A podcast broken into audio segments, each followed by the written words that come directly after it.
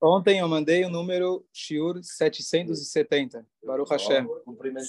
Baruch Hashem. Então, se você abrir o Spotify, você tem 770 Shurim para... Depois de você escutar todos eles, aí você me faz alguma pergunta. E algum deles deve ter a resposta para a tua pergunta. Uns cinco anos, Baruch Hashem. Uns cinco anos.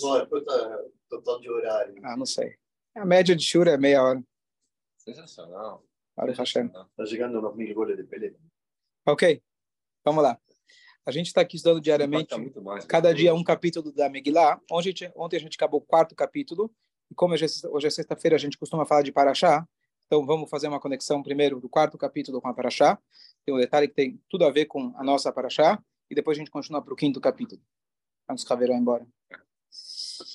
Então, ontem a gente falou que quando o Mordecai, rabino-chefe dos judeus, ele soube do decreto, ele foi lá falar com a Esther, mandar uma mensagem para a Esther, afinal ela era rainha.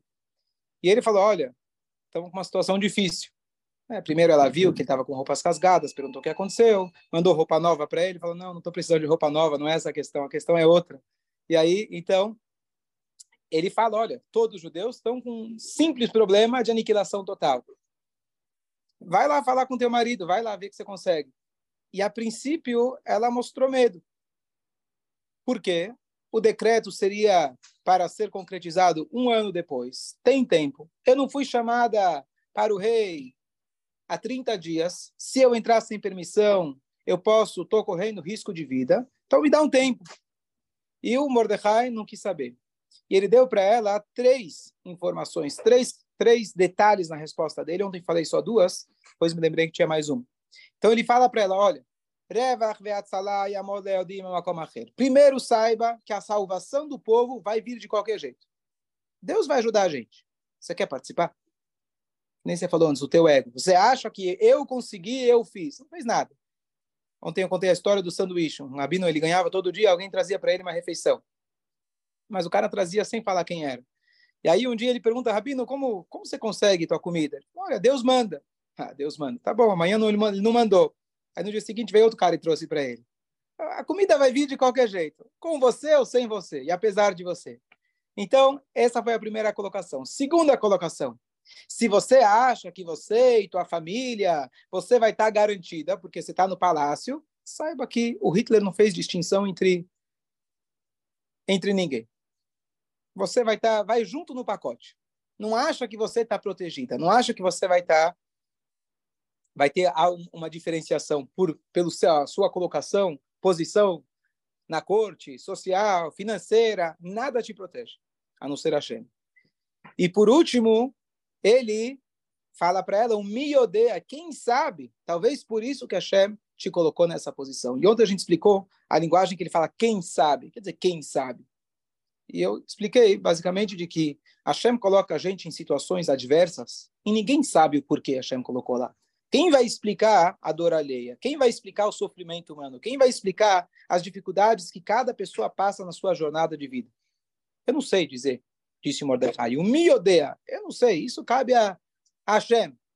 Mas uma coisa eu sei. Para quê? Está muito claro que se uma menina, uma moça judia, religiosa, que cresceu em Mea Shearim, ela acabou casando com esse cara, que ele tinha todas as modelos do mundo passando, desfilando na frente dele por anos e anos, e ninguém ele escolheu, e escolheu você, alguma coisa tem. Alguma coisa tem. Então você tem que descobrir o para quê na sua missão. O porquê me odeia. Me odeia, quem sabe? Não sei, não sei te explicar e não vou te explicar. Mas você tem que responder com as suas atitudes. Então, três ameaças, três detalhes na colocação de Mordecai. Não preciso de você, você não vai se salvar, não perca a oportunidade. A Shem te colocou aí para isso. E isso lembra bastante, e aí Esther, o que ela falou? Tudo bem, eu vou. E se der errado, deu errado. Quer dizer, deu errado. Um, pode ser que o rei não vai aceitá-la, e mesmo que o rei aceitá-la, ela estaria proibida a partir de então de voltar. A esperança que ela tinha de algum dia poder voltar a viver com Mordecai. Conforme algumas opiniões, ela era esposa de Mordecai. Enquanto ela foi forçada, coagida a ir entrar nesse relacionamento com esse homem, ela foi coagida, ela poderia voltar para casa. A partir do momento que ela foi por livre, espontânea vontade, mesmo que tudo desse certo, os judeus fossem salvos, e assim foi de fato, ela terminou a história, não foi todos viveram felizes para sempre, alguns, outros não, ela ficou no palácio até o final da vida. Deu um filho para ele. Deu um filho, Koresh, etc. Então, tudo bem, teve... Hã? O filho Yehudi dela. Koresh. Koresh? Koresh, a Gomara fala que as, as letras dele vai de kasher também, porque ele permitiu a reconstrução, a continuação da, da reconstrução do Beit HaMikdash. Vamos chegar lá, se Deus quiser. Dario? A gente vai falar... Não, não é Dario. O nome dele, Koresh, Ciro. Obrigado. Ciro em português. Ah. Então, ela assumiu, ela assumiu esse risco e ela entrou no rei. E ela estava arriscando a sua parte física, a sua vida, e também a sua vida espiritual. Como que uma moça judia, ela pode se colocar numa situação dela, agora, por livre e espontânea vontade, recomeçar um relacionamento que, a princípio, ela tinha sido coagida, e agora ela está indo por livre e espontânea vontade. Tudo bem, o Mordecai orientou ela a fazer isso. Não é uma coisa que qualquer pessoa poderia fazer, mas o Mordecai orientou ela, teve que se arriscar. E aqui a gente vê algo que acontece justamente na nossa paraxá. A nossa paraxá, Veatá Tetzaveh, é a paraxá, única paraxá na Torá, desde o nascimento até o final da vida de Moshe, que o nome dele não aparece. Por quê? Porque na próxima paraxá, a Torá não segue a ordem cronológica, vamos ter o pecado do bezerro de ouro. E quando Moshe Rabbeinu, ele vai lá, ele desce, ele vê o povo pecando, o que ele podia fazer? Ah, deixa eu voltar, vou voltar para trás. Já viu aquele, aquele desenho lá, o, o homem evoluindo do macaco? Aí o cara para ele, volta que não deu certo. volta que não deu certo. Volta para lá que, certo? Então, mas Moshe Rabbeinu, o que, que ele faz? Ele vira e fala para Shem, entre outras, ele vira e fala para Shem, se você não perdoar esse povo, apague o meu nome do seu livro. Ia ser difícil Hashem ter que reescrever a Torá sem Moshe. É, conhece aquela história? O cara chegou, tinha um, um, visitou um amigo, já antigo, um senhor de idade, ele vira para a esposa, minha querida, minha amada, minha flor. Poxa, tantos anos casado, ainda essa paixão? Ele falou, não, eu já esqueci o nome dela. Então, para substituir o nome de Moshe e colocar outro, ia ser difícil para Deus colocar lá na Torá, certo? Quem ia ser o protagonista principal da Torá? Ia ser complicado. Mas ele se colocou e ele, ele realmente, assim, não é só o fato de não ter o nome dele da Torá. Ele se colocou numa posição de ameaçar Hashem. E essa ameaça, quem garante para Moshe que Hashem não vai te castigar? Quem deixou você falar assim comigo? É assim que você fala comigo, com Deus? Eu vou acabar com você, Deus poderia falar. E não só que Deus aceitou a colocação dele, Deus, na última frase da Torá, que ela vem trazer para a gente o elogio de, da Torá, elogio de Moshe, desculpa, ela fala, Asher Shibarta, as luchot que você quebrou, dando a alusão que Deus estava dando para ele, Yasher Kohachash Shibarta. Você fez muito bem de ter quebrado as luchot. Por que, que ele quebrou as luchot? Por que, que ele quebrou as tábuas? Porque ele queria, na verdade, mostrar para Deus, ó, o documento de casamento ainda não aconteceu. Eles traíram, mas ainda não tinha casado. Imagina um rabino chega na sinagoga, já falei várias vezes, pessoas estão conversando no meio da reza. O que, que ele faz? Deus nos livre, pega o sidur e joga no chão. Você acha que as pessoas iam ficar em silêncio ou ia sair no, sair no, no, nos, comentários, nos comentários do dia seguinte? Rabino, joga no chão, sidur. Não é o sidur, é a Torá. E não é a Torá, é a Torá que ele recebeu das mãos de Deus. Ele não se incomodou com o emprego que ele ia perder. Ele não se incomodou com o que ia falar, com, com quem ia falar. Ele não se incomodou sequer se Deus iria castigar ele por ter quebrado o objeto mais sagrado que ele tinha na mão. Por quê? Talvez, talvez, isso vai servir como uma proteção para o povo judeu. Então, Moshe Rabbeinu, ele, por um lado, ele perdeu o nome dele nessa paraxá. O que quer dizer ele perdeu? Para lembrar essa colocação de Moshe Rabbeinu, Deus, apague meu nome, nada que a gente fala fica, fica em vão.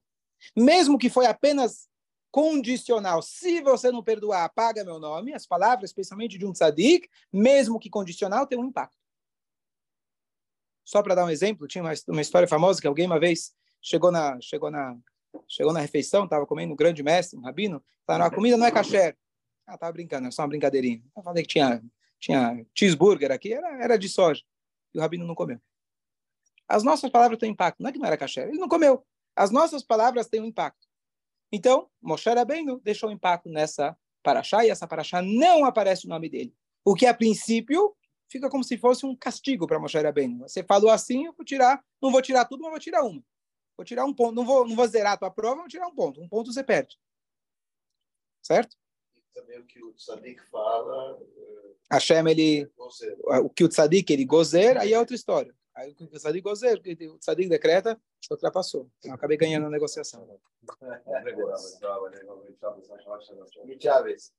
Então, a princípio, a gente poderia encarar essa paraxá como algo trágico, algo triste. Moshe Rabbeinu acabou perdendo um ponto. Ao invés de ganhar 10, ele ganhou 9. Tá bom que foi em prol do povo, mas Deus apagou o nome dele.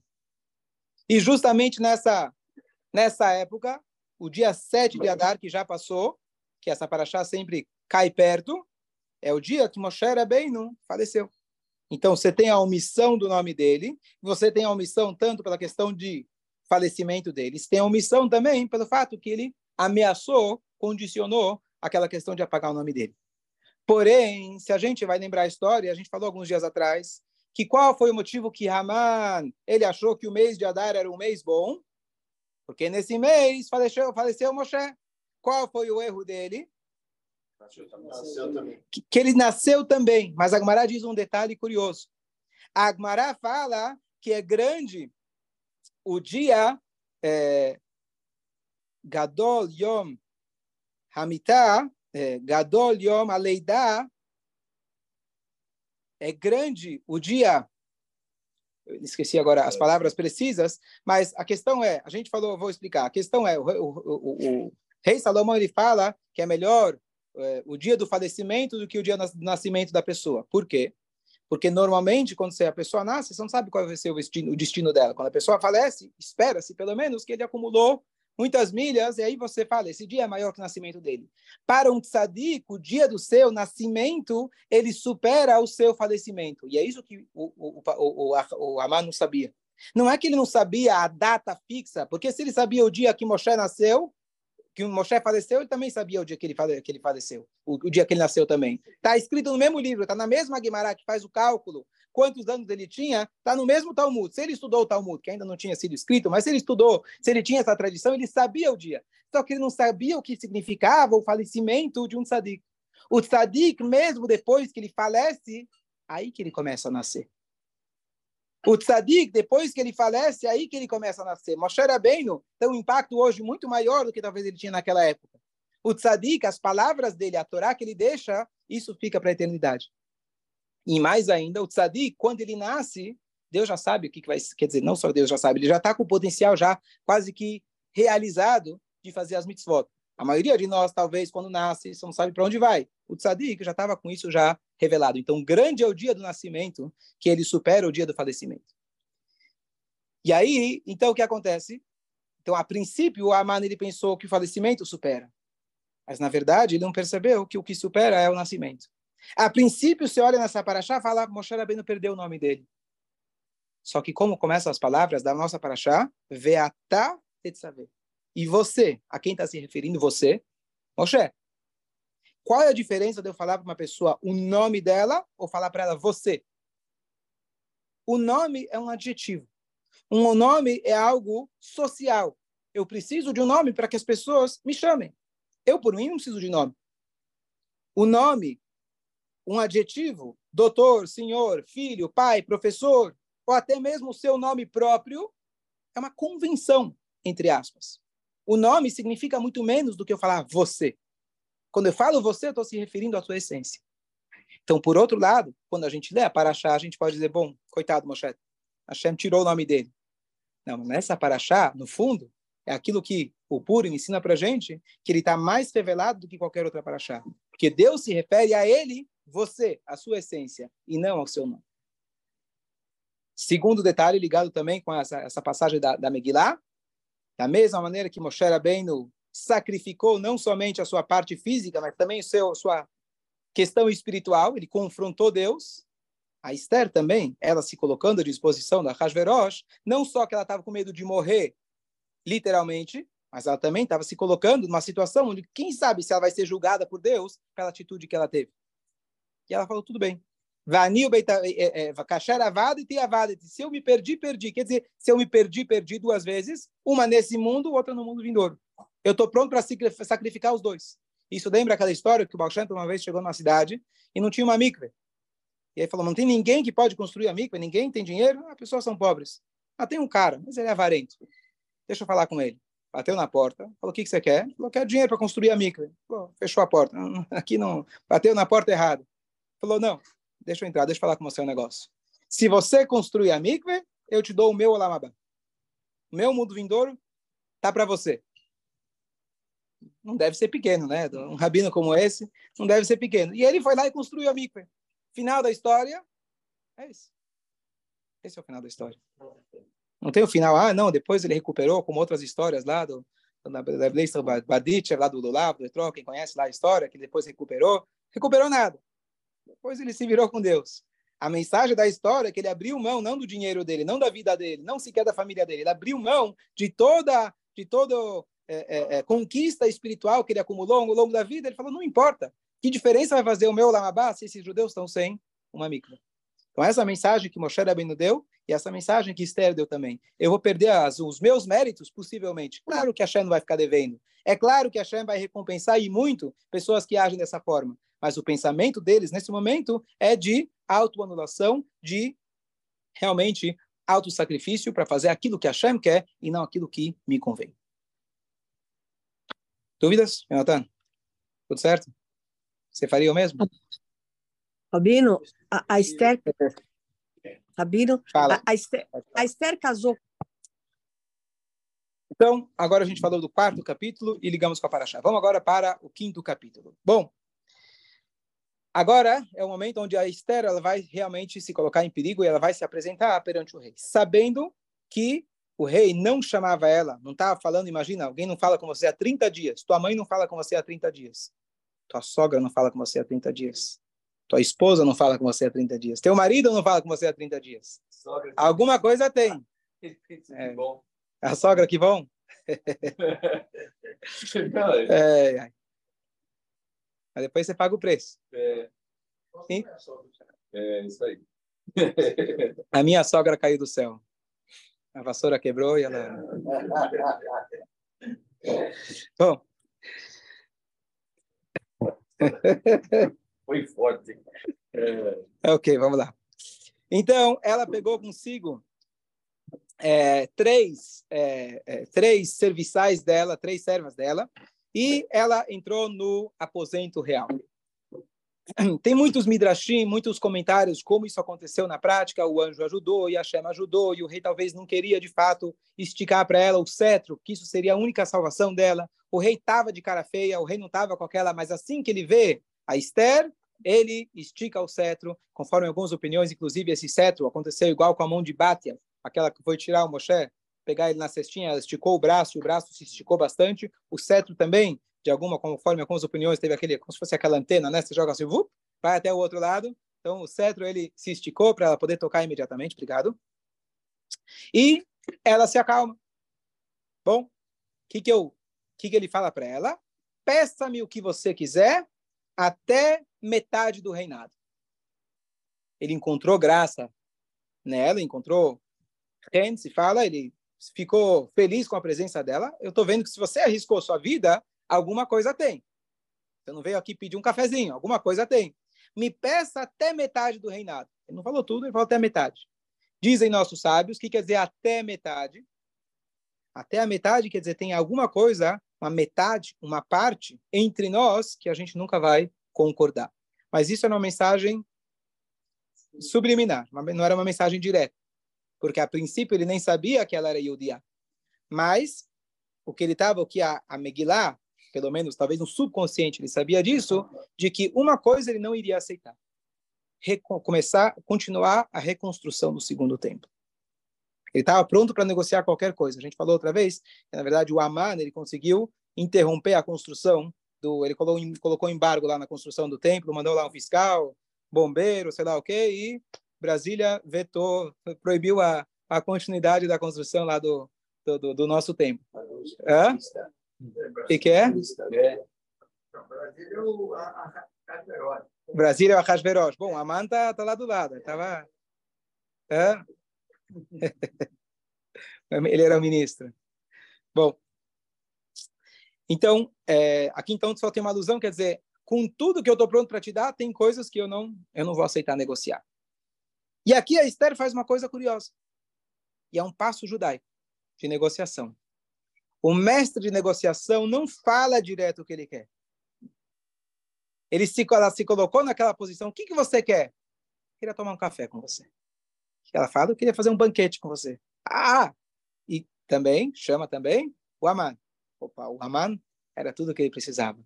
Eu ser convidado num banquete íntimo entre o rei e a rainha. Ela arrisca, arrisca a vida dela. Ainda me chama no banquete. Aquele homem que era ambicioso chegou no ápice do orgulho. Não podia ser melhor. Hã? O êxtase, no ápice do orgulho dele. Ele não sabia que era. Não, também não, também não sabia. princípio, não. Bom, e aí, o que, que ela fala? Ela poderia falar, bom, tem um cara, esse cara que está querendo matar, minha, matar meu, meu povo, não sei o quê. Não, não, não, vamos tomar um café. Marcam o um café, o Aman, ele sai de lá todo feliz, e ele está chegando, indo para casa dele, agora, se ele já era orgulhoso, ambicioso, agora né, se torna a pessoa mais sensível do mundo. Porque ele tinha baixa autoestima, ele queria que todo mundo se prostrasse para ele, não era algo que vinha de dentro, pelo contrário, ele queria conquistar pela força. E quando ele sai do palácio, todo mundo, meu querido, meritíssimo, Vossa Excelência, o Mordecai, o Mordecai, ele nem piscava para ele. Ele nem se curvava, nem se ajoelhava. Você pode imaginar para um cara que está com esse ego tão inflado. E qual que é a questão, inclusive, a gente comentou outro dia, qual? Gumará pergunta, qual é a origem de Haman na Torá? Qual que é a origem, o que significa? Haman é pós-bíblico, mas a Torá sempre tem uma alusão prevendo e Agmará fala que é Ramina etzazé, quando Hashem ele pergunta para Adama Arishon, será que você comeu dessa fruta? Eu dei para você todas as frutas do mundo para comer, eu dei uma eu pedi para você não comer. Quando tem uma coisinha que está te atrapalhando, é a pedra no sapato, como vocês falaram, para alguém que está com orgulho inflado, ele não é que ele perde um pouco, eu estou 99%, ele perde tudo. Ele estava tá pronto para arriscar tudo por causa dessa uma única pessoa. Inclusive, tá, vou falar amanhã sobre sobre Shemor Hitler, tá certo? Falaram para ele um momento, tá, você está dedicando todos os seus recursos para matar os judeus, você vai perder a guerra. Não estou preocupado com a guerra, eu quero matar os judeus. É um ódio completamente irracional, não tem sentido nenhum. E ao mesmo tempo, e ao mesmo tempo, ele tinha o respeito de todos. O que você quer? Uma pessoa. Ele queria controle total. Então ele chega em casa, vai falar com quem? Com a família, com a esposa. E a Zera dá uma ideia. Fala simples. Pendura, faz uma árvore e com altura de 25 metros aproximadamente, e você pendura ele. Resolvemos o problema. Ufa, que mulher inteligente. Que mulher inteligente. Vamos ver quem vai acabar nessa árvore, tá certo? Mas essa é a ideia que ele dá para ela. É, e a gente vai ver depois que quando finalmente tem toda a história, a história vai continuar, o que aconteceu com Amar no caminho, o que vai acontecer, o que vai acontecer ao, ao longo daquela noite, o que o rei vai começar a pensar, o que será que a Esther quer de mim? Ele não vai dormir à noite, etc. Aí as coisas vão começar a mudar a partir do próximo capítulo, mas aqui a gente vê, eu fui pesquisar um pouquinho, por que Esther não falou de cara? E não só que ela não falou de cara, quando ela chama ele no primeiro cafezinho, ela enrola. Ela fala, não, eu quero fazer mais um banquete. Você não pode fazer assim com o rei. O rei poderia perder a paciência. Então, número um, você vê que ela era estrategista. Porque quanto maior for a curiosidade do rei, mais chance que ele vai comprar mercadoria. Quanto mais desesperado ele tiver, então deixa eu esperar não ter mais nada no mercado, aí eu vou vir com a minha mercadoria e aí eu vou poder vender ao preço que eu, que eu realmente quero. Mas, além disso, aqui a gente aprende mais uma coisa.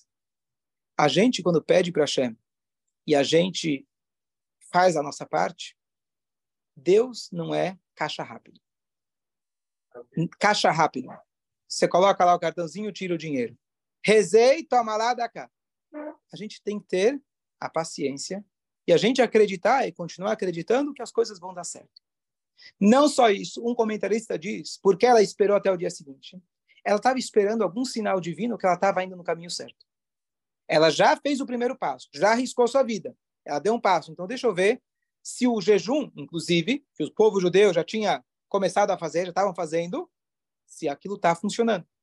A partir do próximo dia, ela vai ver como as coisas começam a mudar em função do povo judeu. De Aman começa ele, o rei começa a ficar nervoso com Aman e começa a favorecer Mordecai. E aí então ela percebeu que Hashem falou: oh, você está indo no caminho certo, vai, vai, vai, é por aí mesmo. Então, a gente não tem, às vezes, essas, essa comunicação direta que a Esther tinha de poder saber se eu estou no caminho certo ou não. A gente precisa se consultar com o professor, com o rabino, com a Torá, com a lei, etc. Mas o que a gente tem que saber é que a gente não pode ir afobado. Não se vai com muita fome ao prato, com muita sede ao pote, certo? Então, quando se trata de assuntos espirituais e quando se trata, inclusive, de uma questão que era crucial para a existência, pra, pela mera existência do nosso povo, mesmo assim ela teve a tranquilidade de fazer as coisas com calma. Isso é sabedoria. Isso é sabedoria. A pessoa conseguir lidar com o maior caos de maneira tranquila. Então, isso tanto é uma mensagem para a gente no dia a dia, a gente saber lidar com os sures com calma, mas também, como eu falei, conforme essa explicação, esperar o sinal divino. Vai com calma. Vai com calma. Você pede para Deus, faça a sua parte. Ela rezou, ela jejuou, ela fez a parte dela, mas vai com calma. Segundo ponto, e aqui a gente conclui. A Esther, ela tinha sido escolhida por ela ser bonita, a princípio. Claro que Hashem encaminhou as coisas, mas o, o Ahasverosh não estava interessado nada mais além do prazer próprio dele. Prazer carnal, físico. É isso que ele era. Ele não era uma pessoa espiritualizada procurando por uma Rebetz. Ele estava procurando uma mulher que agradasse ele. Tá certo? Mamis? Bom, como ficaria o aspecto dela depois de três dias sem comer? O brilho dela. Você vê a turma no final do Yom Kippur? Não. Cara pálida é pouco. É. Você já viu o hálito que sai da boca da turma? O nosso hálito? Um dia sem comer? Imagina três. Ainda para uma moça delicada? Inclusive, está escrito no Yom Kippur, uma noiva, durante os primeiros 30 dias, ela pode lavar a cara dela no Yom Kippur, para agradar o marido tem que causar boa impressão. 30 dias causa boa impressão, depois não precisa mais. Certo? Assim a Laha fala, é proibido se lavar no Yom Kippur. Mas a noiva para o seu marido, durante os três, 30, primeiros 30 dias, ela pode lavar. Por quê? Porque realmente a cara pode ficar horrível. Ele vai olhar, vai falar, não é isso que eu quero. Shalom. A Torá, a Torá, a Torá, a Torá prevê isso. Não é que é para todo mundo isso, mas talvez para algumas pessoas isso possa acontecer. A Torá permite, abre mão de uma lei tão importante. Então imagina como que ela ficaria depois de três dias. Mas a Esther, ela sabia que aqui no mundo nós não podemos apenas acreditar naquilo que a gente vê. Se os nossos filtros são apenas nossos olhos, a gente está em apuros. Ela sabia que o principal era a conexão dela com Deus. Jejuar, pedir para Deus, consertar aquilo que estava errado, espiritualmente. Eu não vou esperar que a chuva, que a, que a comida caia do céu. Isso aconteceu no deserto, não cai mais. Eu preciso sair para trabalhar mas eu não confio no trabalho achando que é ele que vai me dar aquilo que eu preciso. É a minha conexão com a Kadosh Baruch Hu, é a minha tefilá e as minhas mitzvot que vão dar para mim aquilo que eu preciso. Com paciência, tenha calma, mas ela sabia que ela precisava ir para o rei. Tô mais bonita, tô menos bonita, isso não faz tanta diferença. E essa aqui é a mensagem, grande mensagem de Purim, porque o erro inicial deles foi que eles foram no banquete quando eles foram no banquete, foram com aquela sensação igual que a gente falou da Mano. Nós, judeus, finalmente estamos sendo aceitos.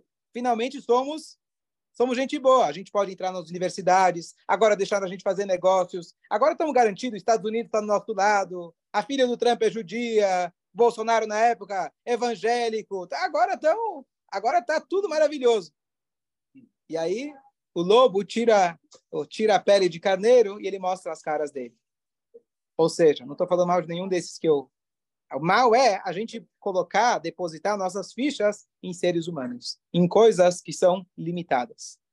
E aí, então, a Esther, com a sua atitude, demonstrando para todo o povo judeu, ela falou: Eu não confio no meu ego, não é porque eu sou esposa do rei que eu vou conseguir, que eu sou bonita, isso não tem nada a ver. Eu estou aqui, a Hashem me colocou numa missão. Se eu tenho beleza, é porque a Hashem me deu essa beleza por algum motivo. Se eu tenho riqueza, Hashem me deu ela por algum motivo. Se eu tenho poder, não é para mim. Eu me vangloriar da minha riqueza, do meu poder. Porque o Amã se vangloriou, ele acabou sendo pendurado. Então, aqui as mensagens de Purim estão muito claras. A mensagem de Moshe está clara, que a gente possa aplicar. Bezrat Hashem, tem um Shabbat Shalom, Purim Sameach. Lembrando que amanhã, Bezrat Hashem, leitura de Parshat Zachor. É muito importante homens e mulheres virem escutar essa leitura, a leitura que a gente cumpre a mitzvah, de apagar a lembrança de Amalek. Isso vai ser amanhã, mais ou menos, eu falei, entre 10 e 40 e 11 horas, vai ser o horário da leitura. Shabbat shalom a todos. Hersh, pode falar, Hersh.